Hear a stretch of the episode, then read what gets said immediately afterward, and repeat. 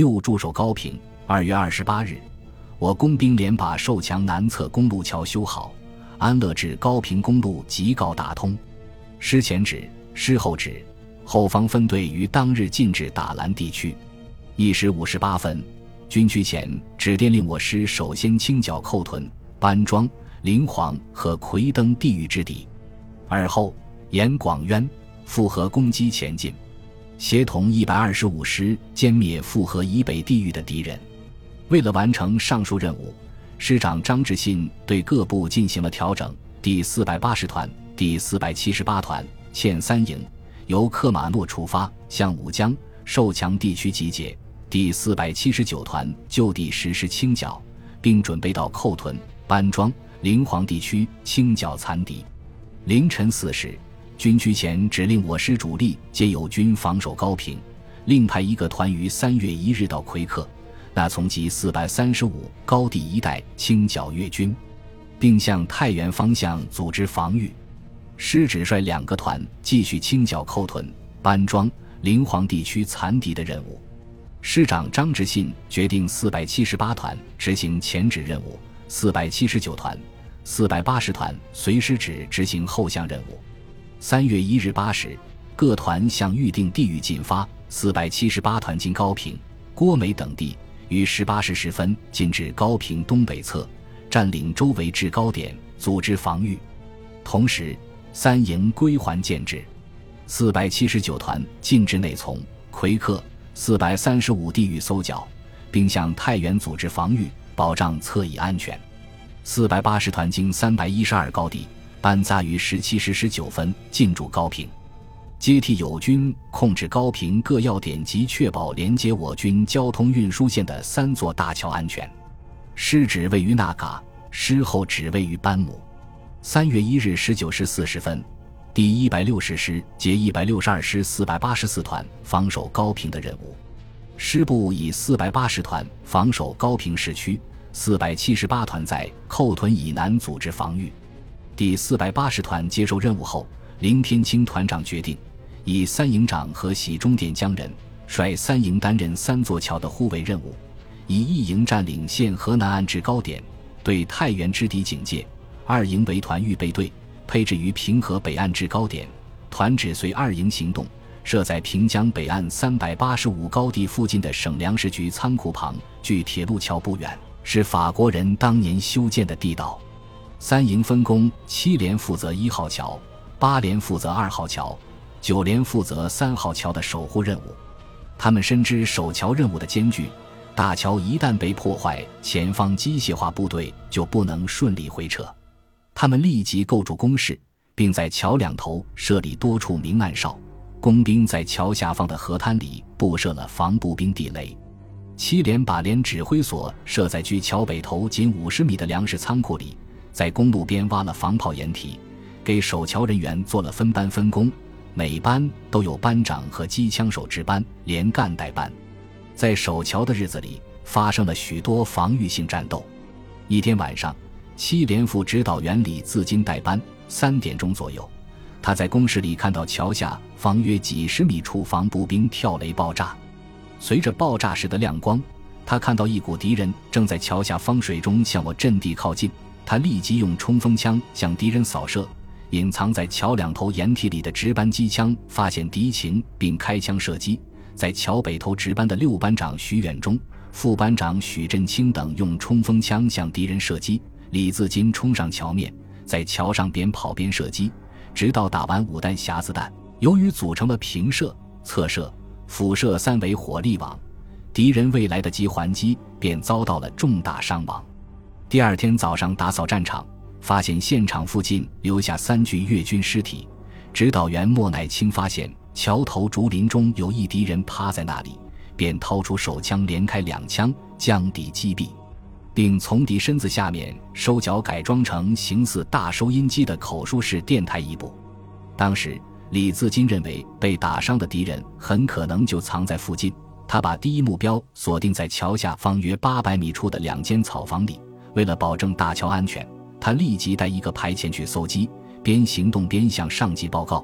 当他们走出约一百米时，团里命令其停止行动，让他们连继续执行守桥任务，他便带领战士撤回住处。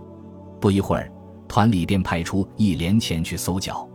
当一连战士用脚踢开河边那间草房门时，从里面射出了四十火箭弹。这时，战士们一起开火，将敌全部击毙。经清查，被击毙的六个敌人全部是重伤员，也就是七连在晚间守桥战中打伤的敌人。在守桥的一天凌晨，七连守桥暗哨发现一股越军从阵地交汇处快速穿过，潜入我阵地右侧。暗哨因怕开枪误伤战友，没有开枪。天刚亮，代班的副指导员李自金从桥南头到桥北头向哨兵了解情况。哨兵向他做了报告，他觉得敌潜伏在我阵地前很危险，便带领二排对桥西北侧距我阵地百余米的建筑物群进行搜剿。当班长秦跃进、副班长陈云建带领五班从河边搜到一岸道口时，发现敌情并发生激战，战斗中敌人击中秦跃进头部，他当场牺牲。陈云建边组织射击边向其他战友反馈情况。李自金指挥四班从公路一侧追围敌人，四班从房子一侧向敌工事射击，投手榴弹。这时他看到草丛一动，便喊卧倒，几名战士顺着墙滑躺在地上。敌人已向我开枪射击，墙上留下了一排敌扫射的弹孔。战斗中，战士饶杰兵牺牲。四班长马继才被敌人打中膝盖和左手拇指，冲锋枪护目被打坏。就在我们对他进行包扎时，敌人又扔过来一枚手雷，有两名战友被炸伤。这时，连长黄华海派四十火箭筒手前来支持，并向敌工事发射了四十火箭弹。由于火箭弹爆炸后是产生的定向高温高压气流，是打坦克用的专用武器。打工时效果不明显，营里又派无后座力炮到河对岸对敌工事和建筑物进行射击。炮击以后，敌工事口及盖沟被击垮，一敌小兵从工事中逃出，向山上跑，被埋伏在路边深沟里的一排某战士击毙。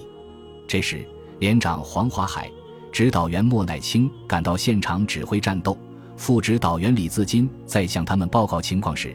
一越军军官手持冲锋枪，边打边跑了出来，一阵扫射打中连长黄华海，他手捂着受伤的肚子，还指挥战斗。李自金立即从担架排一战士手中夺过冲锋枪，向敌人扫射。战斗结束后，他们看到连长黄华海腹部被打中三个地方，肠子也流出来一部分，将一个大铁碗扣着流出来的肠子，对他进行了包扎后，送到师前线医院手术。黄华海不怕牺牲的英雄主义精神在前线传开。军区前指得知消息，为挽救黄连长生命，前指派直升机前往高平，把他接转到广西重做救治，后又转到南宁。林团长专门到广西看望黄的伤情。黄华海约一米八的个头，原本身体十分结实的黄华海瘦得不成样子了，都差点认不出来呢。平时喜欢打篮球，刺杀技术还不错。当过连队教员，黄华海是我们全团的光荣。黄华海是重庆市城口县人，由于当年的战伤，他身体一直没有恢复如初，过早的在县民政局退休了。